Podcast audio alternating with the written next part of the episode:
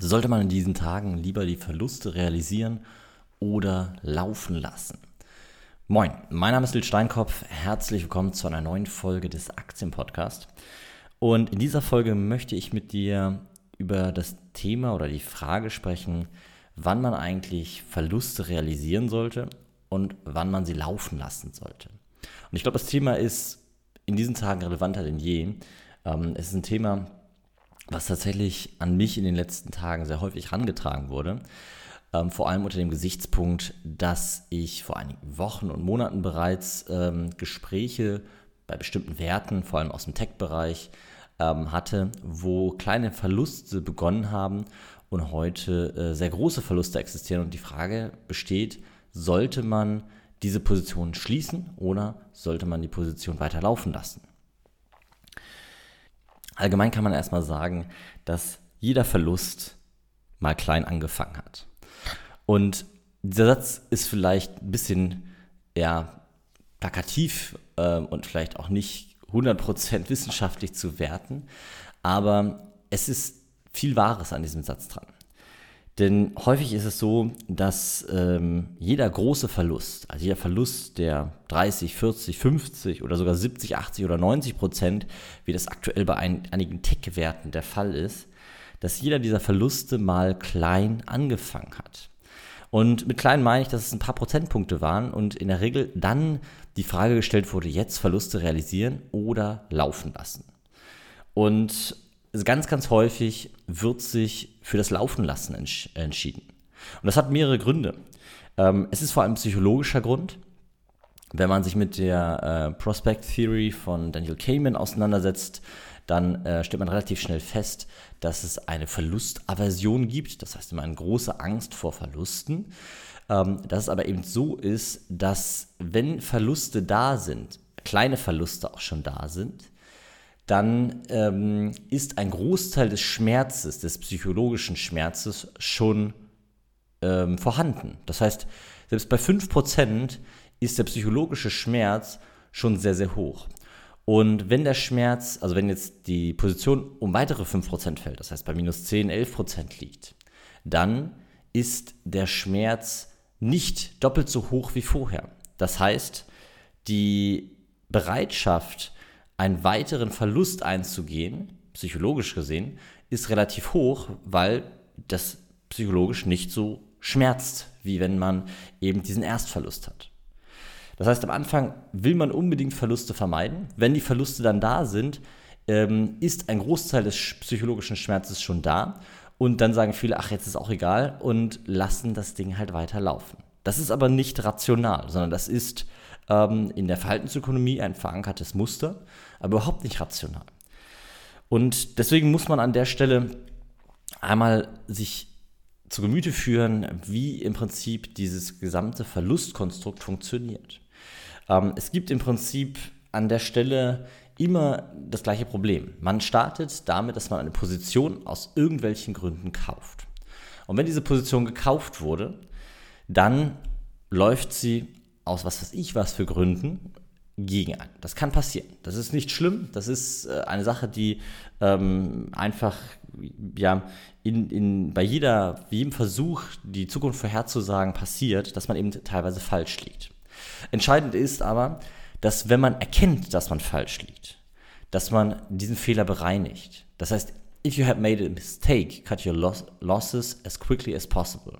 Das hat mir Bernard Brauch gesagt ähm, und Baruch und ähm, der ist äh, ja ein Spekula Spekulant des letzten Jahrhunderts gewesen, der ähm, viele, viele gute Sätze zum Thema Verluste ge gesagt hat. Und das ist eben einer der Sätze. Und das ist eben das ganz Entscheidende. Man sollte sich immer angucken, wenn ein Verlust entsteht. Hat man einen Fehler bei der Bewertung gemacht, den man jetzt erkennt, aber vorher nicht erkannt hat, dann bitte keine Hoffnung in diesen Wert stecken, sondern die Verluste realisieren, die Position abstoßen. Ähm, wenn man weiterhin der Meinung ist, dass die Qualität und die Entscheidung eigentlich richtig war, dann muss man sich eben angucken, woran liegt es. Ganz häufig liegt es daran, dass sich die Marktsituation verändert, dass der Zins oder die Inflation sich verändert hat, die Produktivität verändert hat, dass wir uns einfach in eine Wirtschaftskrise oder ähnliches be bewegen und dadurch diese ganz massiven Verluste in einzelnen Branchen, aber auch im gesamten Markt zu finden sind. In einem solchen Fall ähm, ist es eben entscheidend, dass wenn man ein, ein Portfolio aufbaut, ein Portfolio strukturiert, dass man einen Plan hat, wie man mit solchen Situationen umgeht. Dieser Plan kann von dem Punkt gehen, dass man, wie zum Beispiel die meisten passiven Investoren, einen solchen Zeit, also eine solche äh, Phase einfach aussitzt. Es kann aber eben auch sein, dass man ähm, eben in solchen Phasen Portfolio-Umschichtungen betreibt. Das hängt ganz eindeutig von der eigenen individuellen Strategie ab. Wichtig ist aber zu verstehen, dass statistisch gesehen ein, eine Aktie, die ein negatives Momentum hat, das heißt, die gefallen ist, und zwar, jetzt kann man auf verschiedene Zeiträume gucken, egal ob drei Monate, ob sechs Monate, ob neun Monate oder zwölf Monate, ist völlig egal. Aber wenn man sich anguckt, ist die Aktie in den letzten drei Monaten gefallen. Das heißt, ich gucke mir den Kurs von vor drei Monaten an, gucke den Kurs heute an. Oder ist die Aktie in den letzten sechs Monaten? Ich gucke mir den Kurs von vor sechs Monaten und den Kurs ähm, von heute an. Beziehungsweise ist die Aktie in den letzten zwölf Monaten, also Kurs von vor zwölf Monaten, Kurs von heute, gefallen, dann ist es statistisch gesehen so, dass sie eher weiterfällt als steigt. Das heißt, statistisch gesehen kann man sagen, die Wahrscheinlichkeit ist höher, dass sie weiterfällt, als dass sie umkehrt. Ähm, das heißt nicht, dass die Aktie nicht umkehren kann, aber erstmal ist die Wahrscheinlichkeit nicht auf der anderen Seite.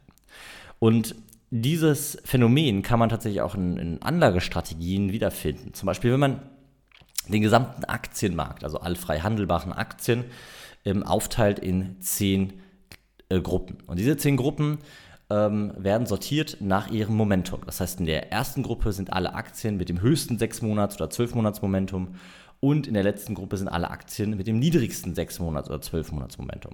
Und je nach Art der Betrachtung kommt man auf sehr äh, erstaunliche Ergebnisse, nämlich dass circa ähm, also beim 6-Monats-Momentum, dass das erste Dezil, also die Aktien mit dem höchsten Momentum, eine Durchschnittserwartungsrendite von 14% erzielen, während die mit dem niedrigsten Momentum von 4%.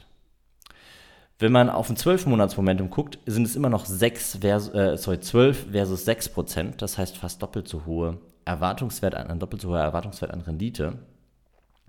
Und das ist ein ganz erstaunliches und auch statistisch nicht zu vernachlässigendes Phänomen. Das beantwortet aber trotzdem noch nicht die Frage, wann schließe ich meine Verluste, wann realisiere ich meine Verluste. Und ähm, diese Frage ist tatsächlich verdammt schwierig zu beantworten. In der Regel ist für mich der, äh, die Frage, die ich kläre, würde ich die Aktie heute zu dem Preis wieder kaufen? Und Ganz viele beantworten diese Frage regelmäßig mit Ja, aber aus einem falschen Grund, nämlich bedingt durch den Ankereffekt. Und der Ankereffekt ist auch ein psychologisches Phänomen, was auch auf Daniel Kahneman zurückzuführen ist, ähm, was ähm, dieser untersucht hat. Und zwar ist ein Effekt, dass man im Prinzip einen bestimmten Wert als Anker hat und diesen Wert ähm, von dem aus bewertet man. Das heißt, wenn ich eine Aktie für 100 Dollar gekauft habe und sie jetzt bei 90 ist, dann bewerte ich sie psychologisch als günstig. Und da muss man eben sich trainieren, dass man raus aus dieser Psychologie rein in die, ja, ins Rationale äh, sich bewegt, was definitiv Arbeit ist, und eine Bewertung eben durchführt. Ich arbeite mit ähm, Discounted Cashflow Modellen, also Modellen, in denen ich einerseits die makroökonomischen Einflussfaktoren ähm, berücksichtige, unter anderem eben auch das Zinsumfeld, weil das ganz, ganz entscheidend ist für die Bewertung von einzelnen Aktien. Und in diesem Modell äh, bewerte ich wie gesagt, die Zinsen, aber eben auch die Gewinne der Unternehmen, die erwarteten Gewinne der Unternehmen, die zukünftigen Zahlungsströme. Und diese zukünftigen Zahlungsströme, ähm, die geben mir eine Möglichkeit, die Aktie zu bewerten. Und wenn diese Bewertung beim ersten Mal natürlich ein Kaufgrund war, aber beim zweiten Mal kein Kaufgrund mehr ist, auch nicht zu dem reduzierten Kurs, dann werde ich die Aktie bestimmt nicht behalten. Psychologisch fällt das schwer, trotzdem ist das der einzig richtige Weg, mit unrealisierten Verlusten im Portfolio zurechtzukommen. Und ähm, das kombiniert mit dem Momentum, also mit der Betrachtung des Momentums, ist tatsächlich ein sehr mächtiges Werkzeug an der Stelle. Ich möchte aber noch auf einen weiteren Punkt eingehen, ähm, der mir immer wieder im Zusammenhang mit Verlusten oder zu erwartenden Verlusten oder schon entstandenen Verlusten äh, genannt wird, nämlich der klassische Stop-Loss. Ein Stop-Loss ist im Prinzip nichts weiter als ein automatischer Verkauf ab einem bestimmten Kurs. Das heißt, wenn eine Aktie fällt, also von 100 auf 90 Dollar fällt, dann wird, wenn wir einen Stop-Loss bei 90 Dollar haben, wird bei 90 Dollar automatisch verkauft. Ich bin tatsächlich überhaupt kein Freund von Stop-Loss. Warum nicht? Weil ein Stop-Loss immer mh, mm, eine, ich sag mal, ein Verkauf zu einem ähm, statistischen Ausschlag auch bedeutet. Das heißt, wenn ich zum Beispiel, ich gehe davon aus, und jede Aktie, bei jeder Aktie ist das so, eine Aktie hat eine Grundvolatilität. Das heißt, sie schwankt in einem bestimmten Maße und das äh, immer jeden Tag eigentlich durch, allein durch die Marktentwicklung.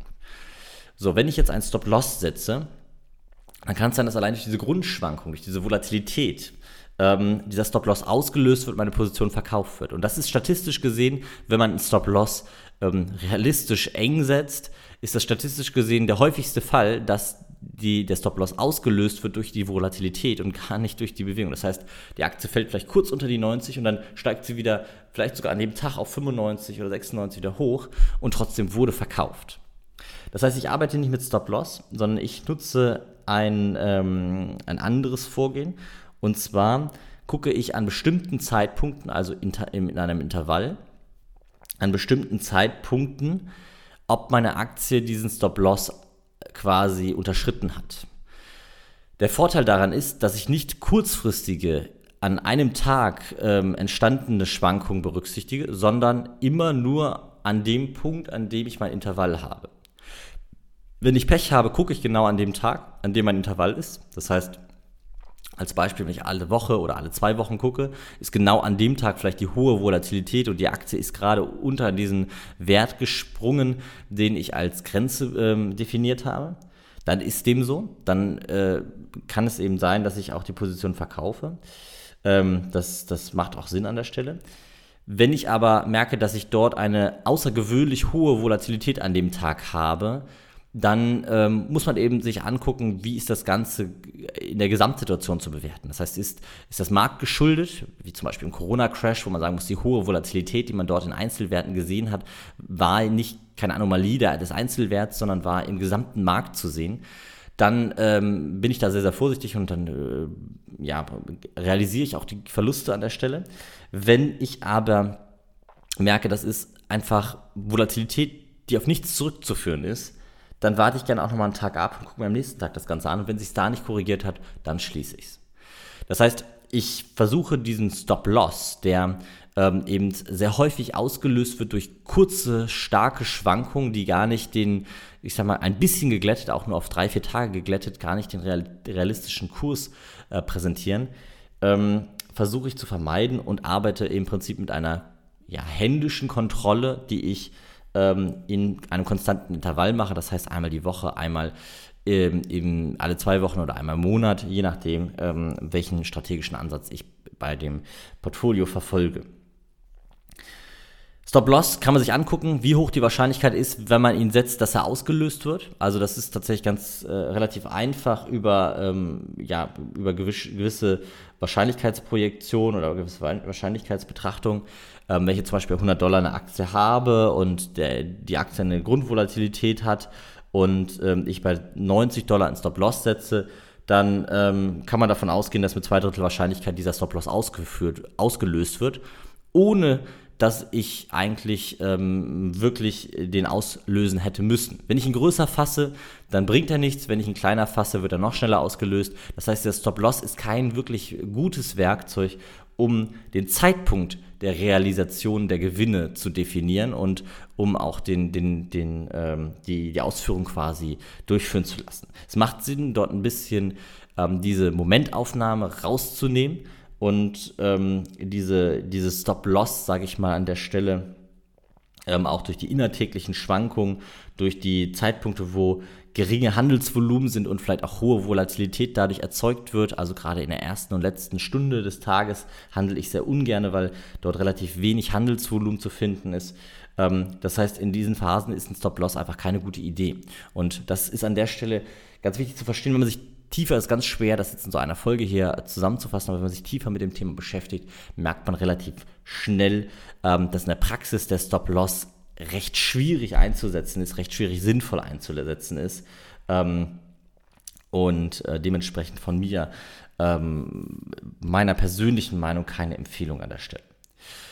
Gut, ich würde sagen, an ich schließe diese Folge an der Stelle. Ich fasse nochmal ganz kurz zusammen. Im Prinzip kann man sagen, wenn die Kurse fallen, egal ob auf 6 Monatssicht, 12 Monatssicht oder 3 Monatssicht, also einfach verglichen, Kurs von vor einem Monat äh, oder 3 Monaten oder 6 Monaten oder 12 Monaten, ein Monat tatsächlich nicht, das muss ich korrigieren. Vor 3 Monaten, vor 6 Monaten, vor 12 Monaten, all das stimmt aber. Ähm, wenn der Kurs da gefallen ist, das heißt einfach die Kontrolle, wie war der Kurs von vor 12 Monaten, wie ist er heute, ähm, dann ist die Wahrscheinlichkeit, dass es weiterfällt. Bei einem Monat gibt es tatsächlich ein ähm, Short-Term Reversal-Effekt, nennt sich das. Also ein Effekt, der zeigt, dass wenn ähm, der, der Aktienkurs im letzten Monat gefallen ist, ist es wahrscheinlicher, dass er äh, korrigiert, dass er im nächsten Monat steigt. Aber alles, was da drüber liegt, also drei Monate, sechs Monate, zwölf Monate, da ist es wahrscheinlicher, dass er weiterfällt. Und ähm, die, die, der zweite Punkt ist, dass es halt psychologisch schwierig ist. Also psychologisch ist es einfacher an den Verlusten festzuhalten, als sie zu realisieren. Es ist zudem auch relativ einfach, einen kleinen Verlust groß werden zu lassen, weil es psychologisch nicht so viel wehtut, obwohl es äh, real, also ob, obwohl es rational natürlich die nächsten 5% genauso viel wehtun müssten wie die ersten 5%. Das ist aber psychologisch nicht, da kann man mal auf, diesen, auf die Prospect Theory eingehen. Ähm, Thema Verlustaversion ist sowieso ein Thema, was da, was da äh, auf jeden Fall aufgearbeitet werden sollte. Der Ankereffekt ist auch ein ganz wichtiges Thema, was man sich angucken sollte, also psychologisch gesehen, äh, eben den Effekt, dass man ähm, immer ein, ein, ein, ja, ein Wert an einem Punkt bewertet, an dem man irgendwie den Anker setzt. Und ähm, wenn man eine Aktie kauft, ist das in der Regel der Anker. Und alles darunter empfindet man als günstig, auch wenn das vielleicht gar nicht günstig ist an der Stelle. Und für die Frage, ob man eine Aktie, also einen Verlust realisieren sollte oder nicht, muss eigentlich immer die Gegenfrage gestellt werden, würde ich es heute kaufen? Wenn ich diese Frage mit Ja beantworten könnte, aber natürlich nicht nur auf emotionaler Ebene, sondern auf Fakten, dann würde ich sagen, dann kann man diesen Verlust vielleicht vertreten nochmal. Wenn man das Ganze mit Nein beantwortet und die Momenti und alles dagegen laufen, dann würde ich sagen, dann ist es einfach besser, die Verlust zu realisieren. Gut, das soll es von mir für heute gewesen sein. Ähm, wie immer das Angebot, wenn du dich mal über dein Portfolio auseinandersetzen möchtest, wenn du dich mit dem Thema ähm, Börse, Aktien, Finanzen, egal ob für dich privat oder als ähm, Vermögensverwaltung ähm, auseinandersetzen möchtest und vielleicht eine Anlagestrategie hast, die prüfen möchtest, weiterentwickeln möchtest, wie auch immer, lass uns kurz telefonieren, dann können wir gucken, wie weit ich dir helfen kann. Ähm, unter äh, finance.academy/termin kannst du einen völlig unverbindlichen Termin buchen. Wir können uns unterhalten, können eben schauen, inwieweit ich dich unterstützen kann. Und ähm, ja, gegebenenfalls kann ich einige Fragen im Telefonat beantworten oder wir finden in der Zusammenarbeit äh, zusammen würde mich beides freuen. Und äh, ja, ansonsten, wie gesagt, wir hören uns in der nächsten Folge. Das soll es für heute gewesen sein. Vielen Dank, bis dann. Ciao.